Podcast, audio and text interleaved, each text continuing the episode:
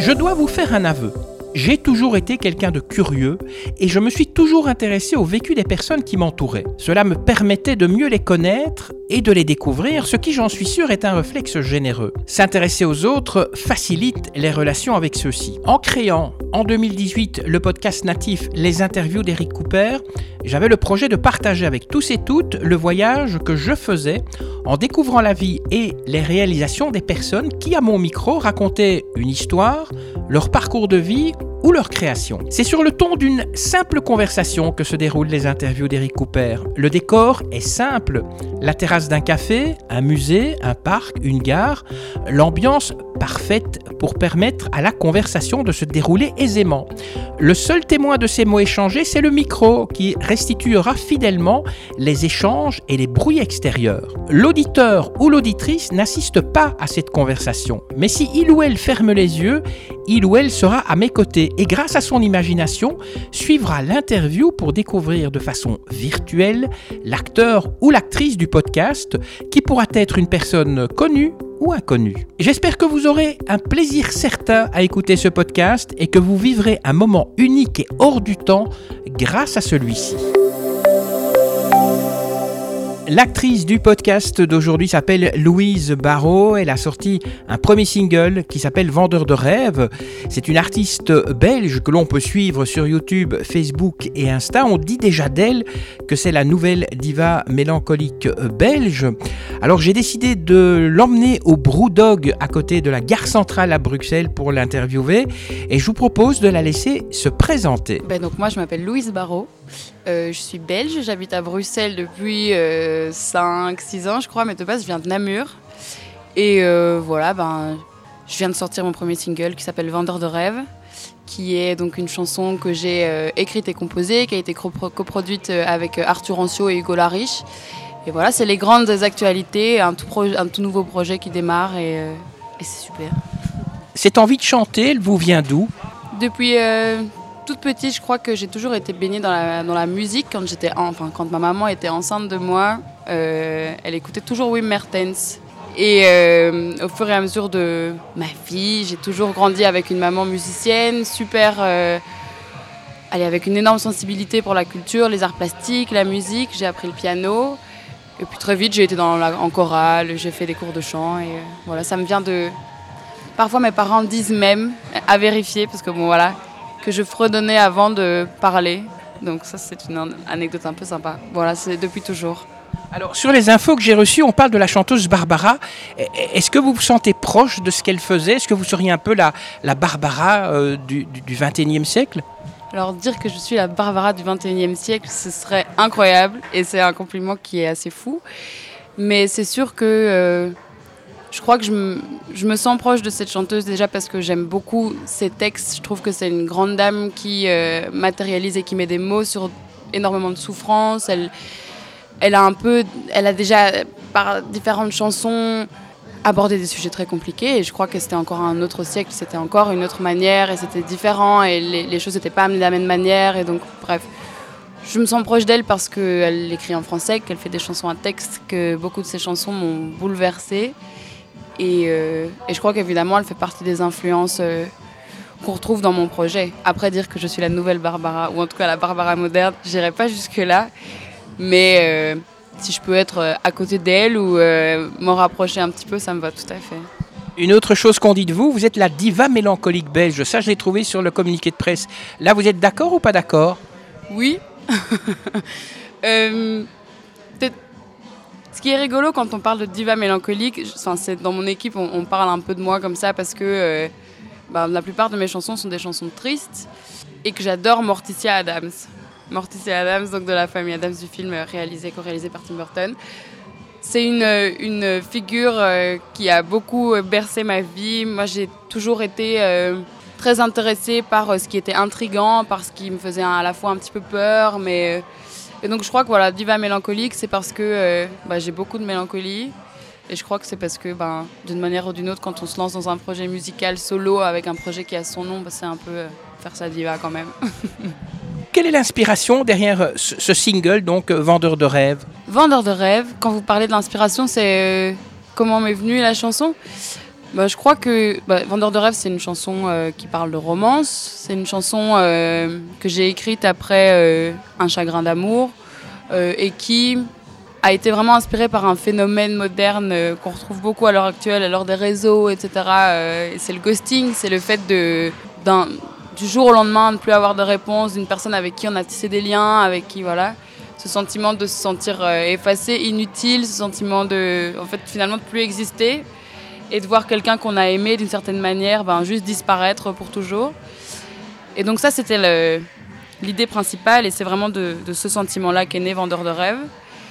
Il y a beaucoup de tristesse, de colère, mais à la fois au fur et à mesure de, la composition et de la production de ce morceau, ce qu'il en est ressorti, c'était pas uniquement, voilà, je voulais pas mettre en emphase la tristesse et le fait que j'étais complètement détruite par rapport à ce que j'avais vécu, ce qui ce qui n'était pas le cas mais plutôt de le traiter comme un genre de phénomène. De, euh, bah, c'est quelque chose qu'on vit beaucoup et surtout euh, en tant que femme, c'est quelque chose, voilà, le fait de ne pas se sentir considérée, d'être un peu jetée comme ça, comme une vieille chaussette. Euh, voilà, donc c'est un morceau qui emprunte beaucoup de sororité, beaucoup d'amour. On parle souvent de vendeur de rêves comme un hymne fédérateur pour les cœurs brisés. Voilà c'est ce message-là que vous souhaitez transmettre au, travers de cette chanson, donc euh, un hymne fédérateur pour les, cœurs brisés? Oui, c'est, on peut parler de, ce message-là. Parce que je crois que le plus important pour moi dans Vendeur de rêve, c'est le fait que. Ben voilà, c'est vraiment faire transmettre un message. Le ghosting, c'est pas sympa, c'est pas respectueux. Et on est beaucoup à le vivre. Euh, surtout, comme je disais, voilà, l'heure des réseaux sociaux, etc.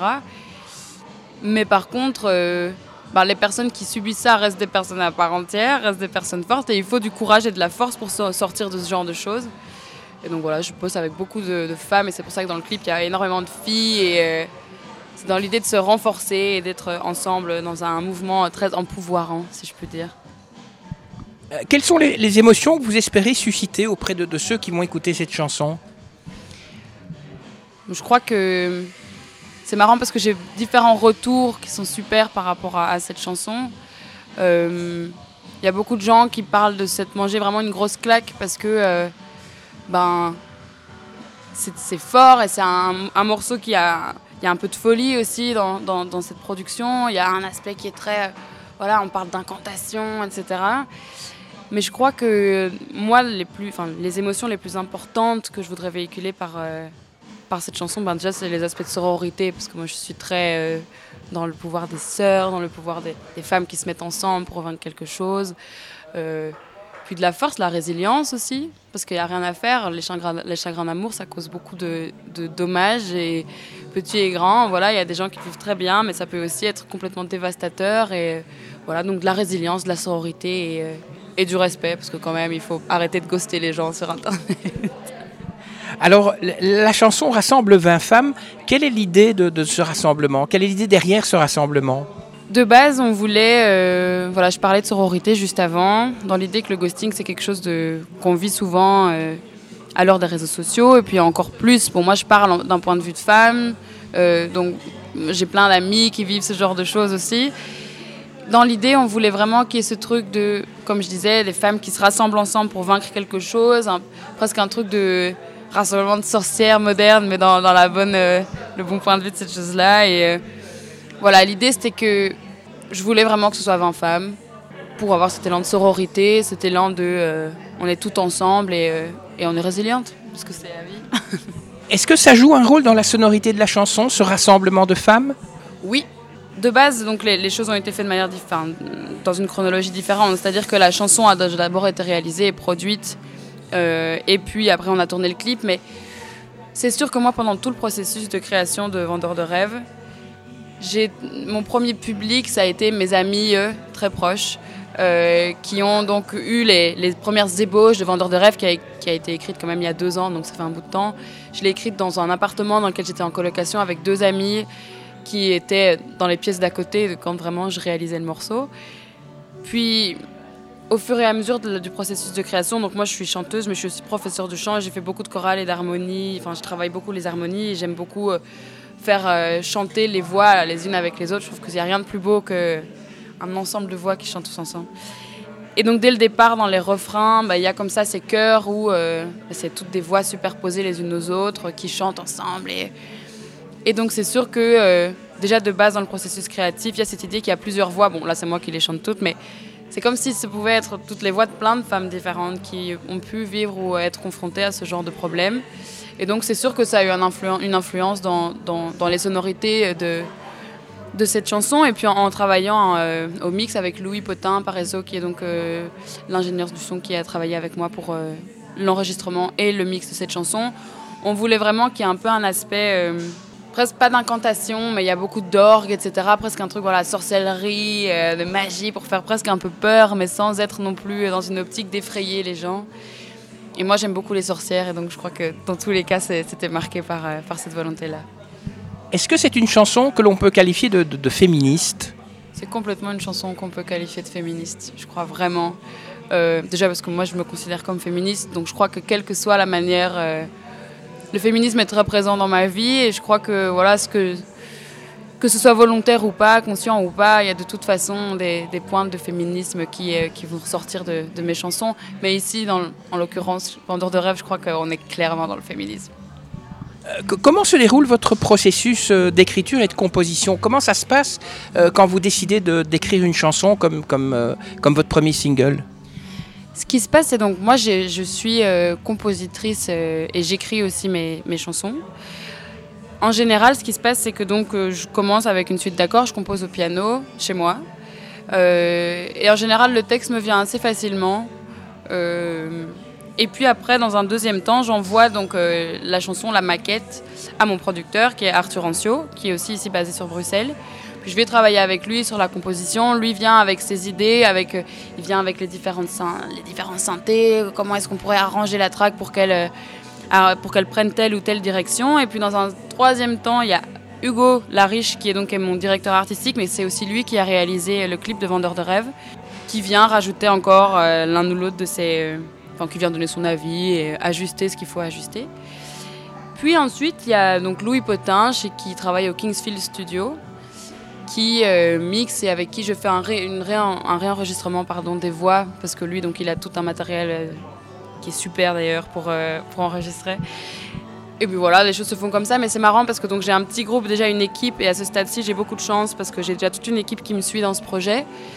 Et avant toute chose, bah, quand la chanson est encore au stade de maquette et que je suis chez moi, dans ma chambre, en train de, composer la petite chanson, j'ai toujours un petit groupe WhatsApp avec Jeanne Gabriel, qui est ma manageuse, Mathilde Ariscuti, qui est donc ma, mon attachée de presse, et tous les autres, euh, Hugo, etc., à qui j'envoie une première version de la maquette et en général, j'attends leur validation avant d'en faire quoi que ce soit.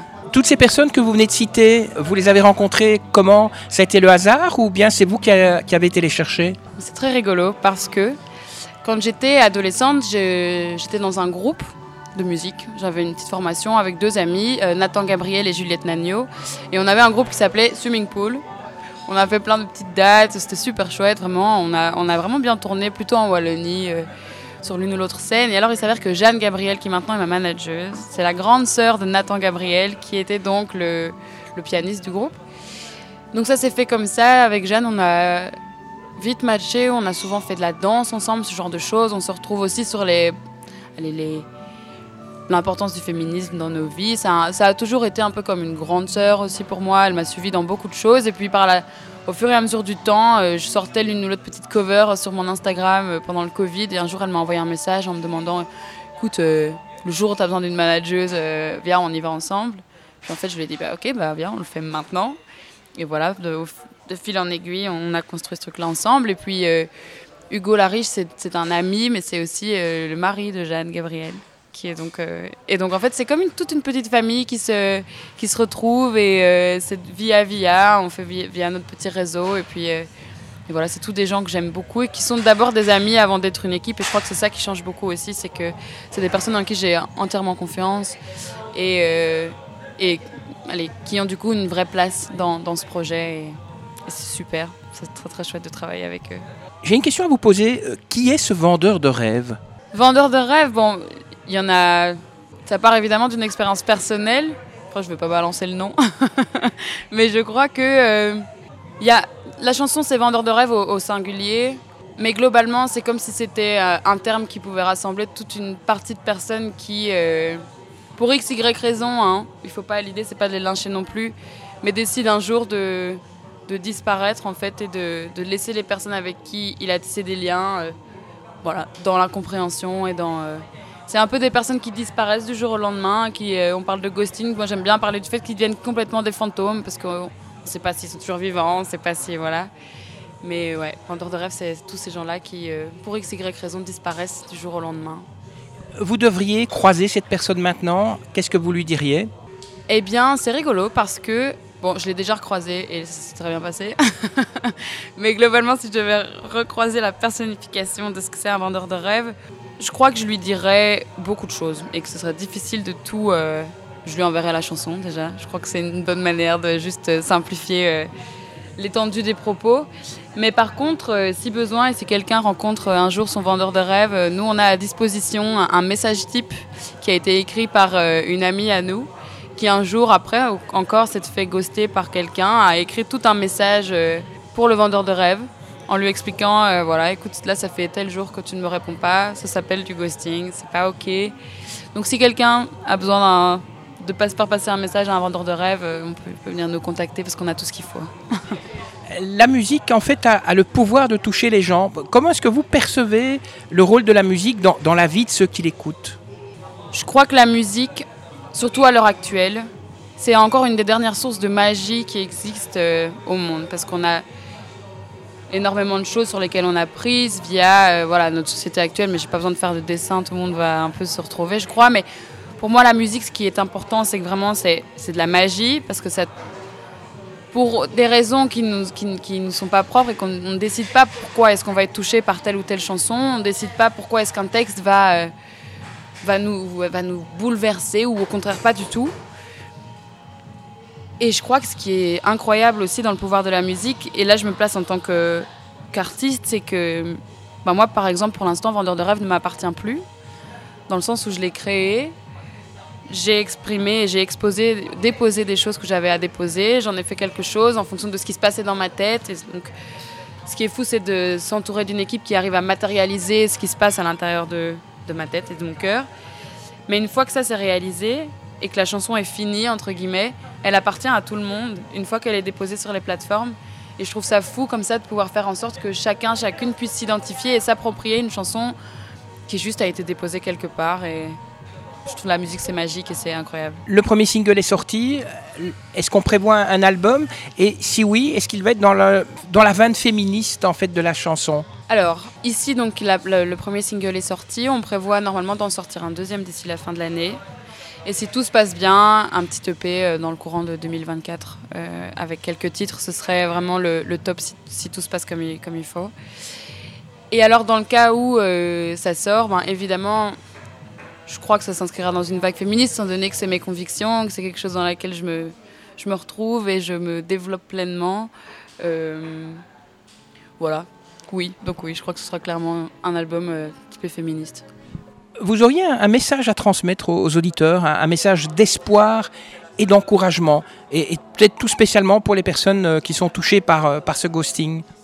Eh bien, je dirais qu'on est ensemble, que la résilience est important, qu'il ne faut pas minimiser le poids d'un chagrin d'amour, et qu'il y a du très beau dans la tristesse aussi, en général, c'est de là que fleurissent énormément de, de jolies choses et, euh, et il ne faut pas hésiter à, à, embrasser cette tristesse et plus, plutôt que de la fuir, à chercher un petit peu à l'intérieur ce qui s'y trouve. En général, il y a énormément de très jolies choses.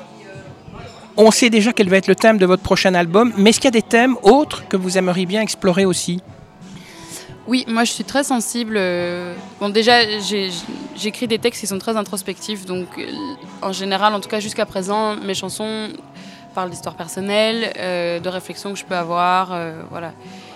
Euh, moi, donc, je puise beaucoup d'inspiration dans la tristesse, justement, parce que c'est une émotion que je suis amenée à ressentir énormément. Et ce qui est beau, c'est qu'au fur et à mesure des années, là où quand j'étais petite, je comprenais pas trop pourquoi j'étais voilà, triste tout le temps. Moi, je suis une grande pleureuse mais j'aime beaucoup d'un certain point de vue. Et donc c'est une émotion que j'ai réussi à, appréhender, à pas apprivoiser parce que j'aime pas dire que voilà je sais comment je gère ma tristesse, mais voilà, donc tout ça part d'expériences personnelles. Je puise aussi beaucoup d'inspiration dans l'amour, évidemment. Euh. Mais alors, des thèmes pour moi qui me, qui me sont très chers, c'est aussi tout ce qui touche à la santé mentale. Euh, voilà, j'ai vécu énormément de choses euh, par rapport à ça, que ce soit dans ma famille proche, moins proche, ou même moi avec moi-même. Je crois que c'est important d'en discuter et d'en parler à l'heure actuelle. Et D'ailleurs, il y a quelques temps, j'avais refait comme ça une cover, une reprise de Tous les cris, les SOS de Daniel Balavoine, que j'ai sorti en janvier dernier. Et c'est fou parce que c'est une chanson moi, que j'écoutais beaucoup avec mon père quand j'étais ado, mais sans réellement euh, écouter les paroles. Et c'est une fois comme ça simplement, euh, je me disais oh, c'est quand même joli, et je voulais m'essayer au placement de voix de Balavoine qui est vraiment pas évident. Et c'est dingue parce que c'est comme si ça s'était ancré dans une période de ma vie. Euh, voilà, c'est encore ici le pouvoir de la musique. quoi. J'ai j'ai voulu travailler Balavoine par rapport à son placement vocal. Et puis en fait, c'était une période de ma vie où c'était un peu plus creux au niveau de ma santé euh, mentale et psychologique. Et j'ai vraiment redécouvert son texte. Et c'était fou. Donc voilà. Mais donc oui, santé mentale, tristesse, amour, euh, beaucoup de choses qui me touchent personnellement. Et, après, je ne sais pas encore là où l'avenir va me mener, mais euh, j'aspire à écrire sur énormément de choses parce que je crois que tout est sujet à la chanson. Alors, une, dernière question. Quand vous recevez un retour d'un auditeur qui est positif, c'est très chouette, mais comment vous gérez la critique qui peut parfois être un petit peu méchante? Alors, moi j'ai de la chance, vu que c'est un bébé projet. Pour l'instant, j'ai pas encore reçu énormément de critiques négatives si ce n'est un euh, commentaire qui m'a fait beaucoup rire. Donc ça c'était chouette parce que c'était vraiment qui me disait voilà encore une qui confond euh, confession psychologique en plus d'être bien féministe et tout. Donc ça je rigole par rapport à ce genre de choses parce que voilà il en faut toujours et puis ça marque presque même le départ euh, d'un projet parce que qu'est-ce qu'un projet s'il n'y a pas vraiment de haters comme on dit ou de personnes qui aiment pas. Après quand j'ai des critiques négative, je pars du principe que c'est normal que tout le monde ne soit pas touché par ce que je fais, comme moi je ne suis pas touchée par euh, tout ce qui se produit non plus. Euh, je crois juste qu'il y a les formes euh, et, la manière de faire, et toute, critique constructive est évidemment la bienvenue. Mais je crois que si c'est méchant et, et, que ça ne sert à rien, ben voilà, pour moi la méchanceté c'est nul. Donc je crois que je passe un petit peu au-dessus et je prête pas beaucoup d'attention. Ça y est, c'est fini. Merci à vous, Louise Barrault. Je rappelle donc, vous avez sorti un premier single qui s'appelle Vendeur de rêves. On attend avec impatience votre album. Ceux qui veulent vous suivre et celles qui veulent vous suivre, eh bien, peuvent le faire sur YouTube, sur Facebook et sur Instagram. Et puis avant de vous laisser, vous les auditeurs, eh bien, n'hésitez pas, bien sûr, à liker ce podcast, à le partager, à le commenter et surtout, abonnez-vous à la chaîne Les Interviews d'Eric Cooper. Comme ça, vous serez tenu au courant de l'évolution des podcasts. Et quand il y a un podcast qui est euh, produit et programmé, eh bien, vous serez mis au courant avant tout le monde. Allez, sur ce, je vous laisse. Que la force soit avec vous et avec tous les autres. Et à la prochaine fois.